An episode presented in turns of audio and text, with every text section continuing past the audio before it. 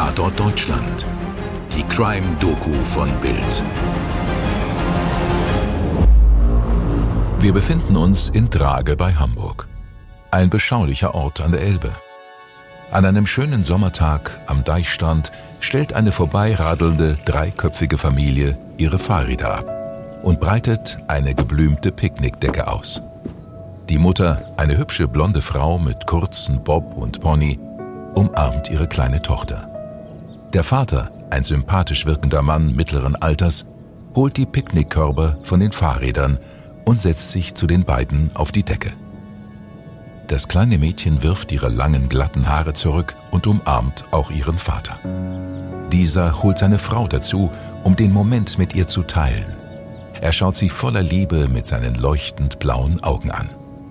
Ein schönes Bild, nicht wahr? Und jetzt stellt euch vor, dass diese Familie von dem einen auf den anderen Tag spurlos verschwindet. Die Leiche des Mannes wurde mit Hilfe eines Betonklotzes versenkt. Die Mutter und ihre Tochter sind spurlos verschwunden. Mein Name ist Sky Dumont und ich begrüße euch zu einer neuen Ausgabe von Tatort Deutschland. Mit einem Fall, der nicht gelöst wurde, einem Cold Case. Was ist hier passiert? Bild-Chefreporter Thomas Knob betreut den Fall der Familie Schulze seit über sechs Jahren. Für Bild berichte ich seit über 20 Jahren über die Kriminalfälle, die hier in Norddeutschland oder in ganz Deutschland äh, passieren. Ähm, das ist jetzt schon ein ganz besonderer Fall für mich. Äh, der lässt einen auch persönlich einfach nicht los. Natürlich hat man einfach nur ein, ein, ein Ziel am Ende, dass der Fall Drage, wo eine ganze Familie von einem Tag auf den anderen verschwunden ist, einfach nur gelöst wird. Kurz nach dem Verbrechen im Juli 2015 ist der Fall Top-Thema in der Bildredaktion Hamburg. Bundesweit sorgt das tragische Geschehen für Aufsehen. Wo ist Familie Schulze? Von dieser Brücke sprang ein Vater in den Tod. Hier suchen sie ihre Leichen. Hat jemand tatsächlich eine gesamte Familie ermordet? Hat der Familienvater selbst entschieden, seine Familie auszulöschen und sich dann selbst zu töten? Bis heute gibt der Fall Schulze auch den Ermittlern Rätsel auf. Alle Spuren führen ins Nichts. Alle Hinweise sind abgearbeitet. Doch wie kann es sein, dass Menschen einfach spurlos verschwinden? Die Schulzes sind eine kleine Familie, die ein ruhiges Leben in einem Vorort bei Hamburg lebt. Das Paar, bestehend aus Marco und Silvia, hat eine kleine Tochter, die damals zwölfjährige Miriam, ein absolutes Wunschkind. Halbschwester Sabine, Silvias Tochter aus einer früheren Beziehung, beobachtet ein sehr inniges Verhältnis zwischen Vater und Tochter. Mirjam liebt Tiere, besonders Pferde haben es ihr angetan.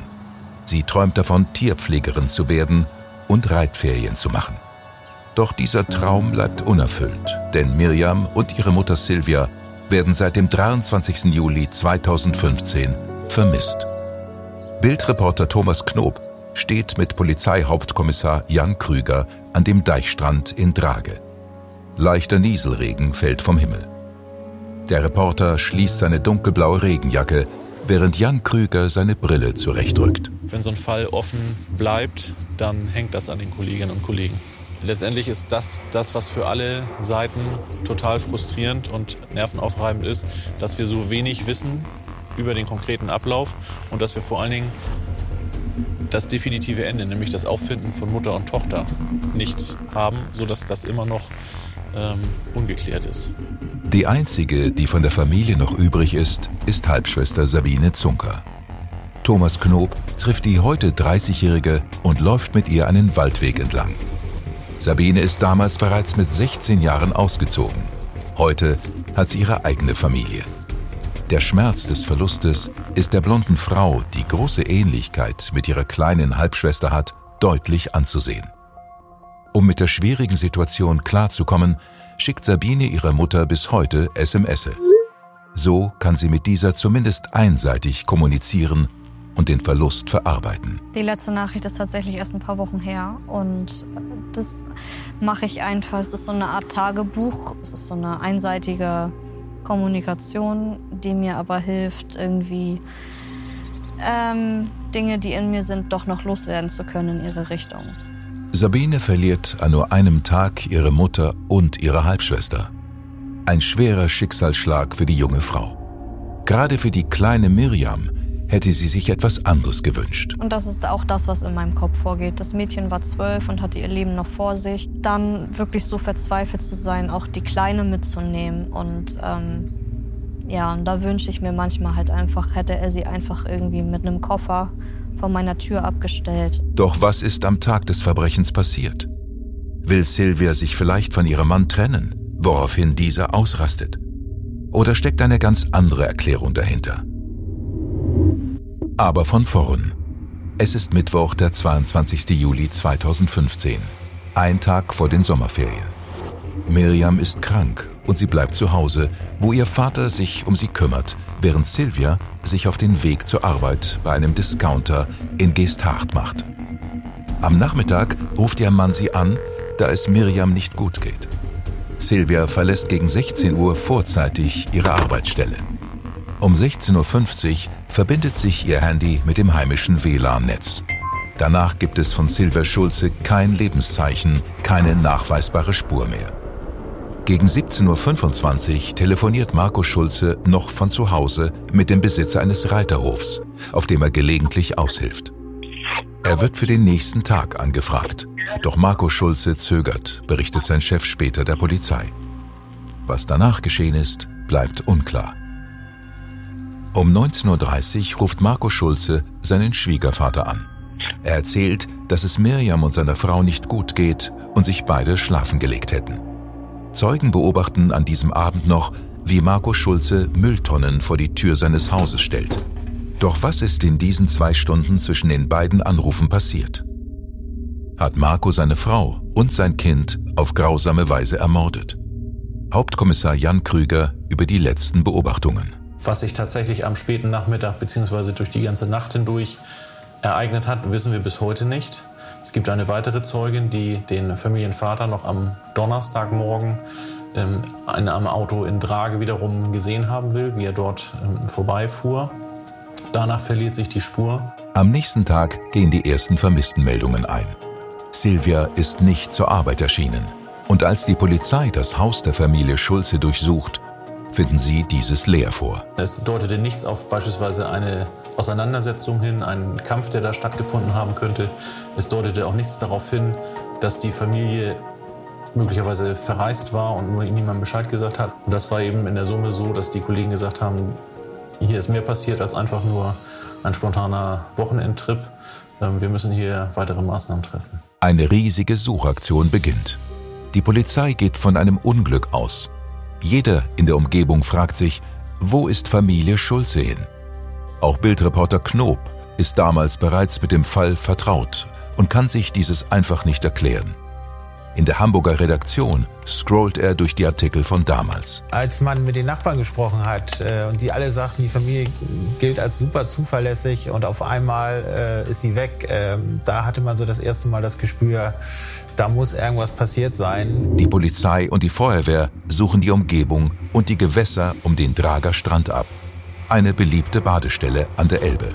Hauptkommissar Krüger ist mit dem Bildjournalisten vor Ort. Er erinnert sich noch genau an die aufwendige Aktion. Hier waren Sonarboote im Einsatz. Taucher haben hier den Bereich abgesucht um die ganzen Blumenköpfe herum.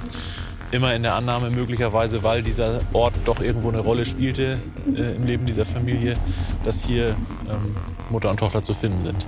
Es ist der 31. Juli 2015. Lauenburg an der Elbe. Eine Anwohnerin macht an dem Morgen eine grausame Entdeckung. Eine Leiche treibt durch das Wasser. Sofort wird die Polizei alarmiert und auch Reporter Knob ist am Ort des Geschehens. Die Ermittlungen zogen und zogen sich über Stunden hin und erst kurz vor Mitternacht war dann klar, der Tote, der aus der Elbe gezogen wurde, war der vermisste Vater. Der Leichnam von Marco Schulze. Laut Obduktionsbericht ist der Todeszeitpunkt die Nacht vom 23. auf den 24. Juli. Doch die Umstände, unter denen die Leiche aufgefunden wird, sind äußerst seltsam, wie Hauptkommissar Krüger erklärt. Beispielsweise war der Leichnam mit einem Spanngurt umwickelt, an dem ein, ein Betonfuß hing Und letztendlich konnten wir dann im Zuge der weiteren Ermittlungen feststellen, dass dieser Betonfuß von einer Baustelle genommen worden war. Wir haben dann natürlich umfangreiche Suchmaßnahmen in der Elbe, an der Brücke, unter Wasser, am Wasser durchgeführt. Dabei konnte ein Fahrrad am Grund der Elbe aufgefunden werden.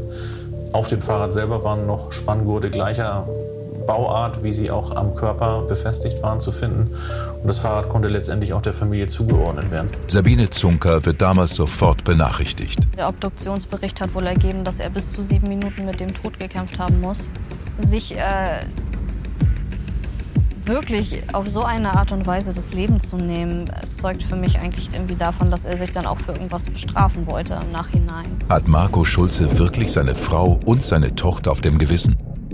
Sabine beteuert, von Spannungen in der Ehe ihrer Mutter gewusst zu haben. Ich glaube, man muss simpel denken, ähm, dass sie sich trennen wollte und ähm, dass ja, er das nicht akzeptieren wollte oder konnte und dann halt natürlich auch irgendwie Angst hatte, sein Kind zu verlieren. Vielleicht war er nicht besonders belastbar und hat das alles genommen und ähm, sich alles so zu Herzen genommen, dass er dadurch so belastet war, dass er keinen anderen Ausweg mehr sah.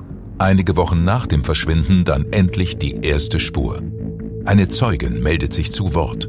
Sie will die Familie noch am Nachmittag des 22. Juli 2015, also am Tag des Verschwindens, gesehen haben. Und zwar am Teich in Holm-Sebbensen-Pensen, ca. 50 Kilometer von Drage entfernt. Ihren Aussagen nach streitet sich die Familie. Später sind Schreie zu hören und am Ende gibt es sogar eine Art Knall. Thomas Knob und Jan Krüger stehen an der begrünten Stelle am besagten Teich. Eine ruhige, unauffällige Gegend. Hat hier ein schrecklicher Streit stattgefunden, der mit einer Bluttat endete? Wir haben im Zuge dann der Überprüfung dort auch tatsächlich Geruchsspuren durch mehrere Fährtensuchhunde ähm, anzeigen lassen können, die übereinstimmt die Fährte von Vater, Mutter und Tochter angezeigt haben. Die Spuren von Mutter und Tochter endeten am See und nur die Spur des Vaters wurde um den See herum bis zur Straße zurück angezeigt. Der See ist fünf Meter tief und man hat mehrere Punkte markiert. Es waren 17 insgesamt. Die sind mit dem Sonarboot äh, ausfindig gemacht worden. Bei jedem Punkt dachte man, jetzt passiert was, jetzt kommt eine Entdeckung, äh, es passiert am Ende nichts. Obwohl also Spuren der Familie gefunden werden, ergibt diese Beobachtung kein stimmiges Bild. Schwer vorstellbar, dass Vater Marco Schulze in dieser frei zugänglichen Spaziergegend mal eben einen Doppelmord begeht. Zumal er wegen der Entfernung zwischen Drage und dem Mühlenteich in Holm-Seppensen nur 30 Minuten gehabt hätte, um Mutter und Tochter zu töten und die Leichen verschwinden zu lassen.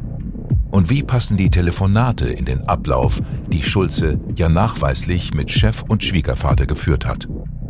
Auch Thomas Knob und Jan Krüger zweifeln an dieser These. Der Vater ist ja kein Profikiller oder ähnliches, äh, sondern ein Familienvater. Und wie man mir auch erzählte, hat er seine Tochter über alles geliebt. Warum er dann das vermeintlich perfekte Verbrechen begangen haben könnte, äh, erschließt sich mir überhaupt gar nicht. Letztendlich ist das das, was für alle Seiten total frustrierend und nervenaufreibend ist, dass wir so wenig wissen über den konkreten Ablauf und dass wir vor allen Dingen das definitive Ende, nämlich das Auffinden von Mutter und Tochter, nicht haben, sodass das immer noch ähm, ungeklärt ist. Die Ermittlungen in dem Fall Schulze sind mittlerweile abgeschlossen. Eine Lösung gibt es nicht. Der Fall wird zum Cold Case, was die Beteiligten und vor allem die letzte Familienangehörige Sabine sehr belastet. Ich hoffe tatsächlich, dass sie gefunden werden. Auf welche Art auch immer. Es wird mir Klarheit bringen. Und Klarheit ist Heilung irgendwann. Und Heilung bedeutet für mich, dass ich abschließen kann. Die Polizei gibt jedoch nicht auf und wendet sich erneut mit einem Appell an die Öffentlichkeit. Bis heute sucht die Polizei weitere Zeugen, die möglicherweise die Familie oder auch nur den Familienvater in der Nacht vom 22. auf den 23. Juli 2015 oder sogar in der Nacht vom 23. auf den 24. Juli 2015 gesehen haben. Wir wissen nicht genau, zu welchem Zeitpunkt der Familienvater sich mit dem Fahrrad von Drage nach Lauenburg an der Elbe bewegt hat, um dort Selbstmord zu begehen. Alle beteiligten Ermittler setzen auf Hinweise aus der Bevölkerung. Bleibt bis zum Schluss dran. Es gibt noch wichtige Informationen. An dieser Stelle verabschiede ich mich von euch. Bis zum nächsten Mal. Euer Sky Dumont. Am 22. Juli hört man zum letzten Mal von der im niedersächsischen Drage an der Elbe lebenden Silvia und ihrer zwölfjährigen Tochter Miriam. Wenn Sie etwas Ungewöhnliches zu der Zeit vom 22. bis zum 24. Juli 2015 bemerkt haben oder etwas genaueres wissen, was den Ermittlern helfen könnte, dann zögern Sie nicht lange. Das Schicksal von Silvia und Miriam verdient nach sechs langen Jahren endlich Klarheit und Sabine Zunker, eine zurückgelassene Tochter und Schwester, somit eine Chance auf Gewissheit. Melden Sie sich bei der Polizeiinspektion Harburg unter der Rufnummer 04181 2850. Tatort Deutschland ist eine Produktion aus den Wakeword Studios. Projektleitung Simone Terbrack. Produktion Fabian Scheffler. Drehbuch Nadja Goldhammer. Redaktion Bild Thomas Knob und Stefan Netzeband. Dir hat diese Folge von Tatort Deutschland gefallen? Du bekommst von True Crime einfach nicht genug. Dann hör jetzt in unsere weiteren Folgen rein. Hier warten mehr als 200 spannende Fälle auf dich, wie das Verschwinden von Rebecca Reusch, der Prozess gegen O.J. Simpson oder die Entführung von Ursula Herrmann. Wir hören uns bei Tatort Deutschland.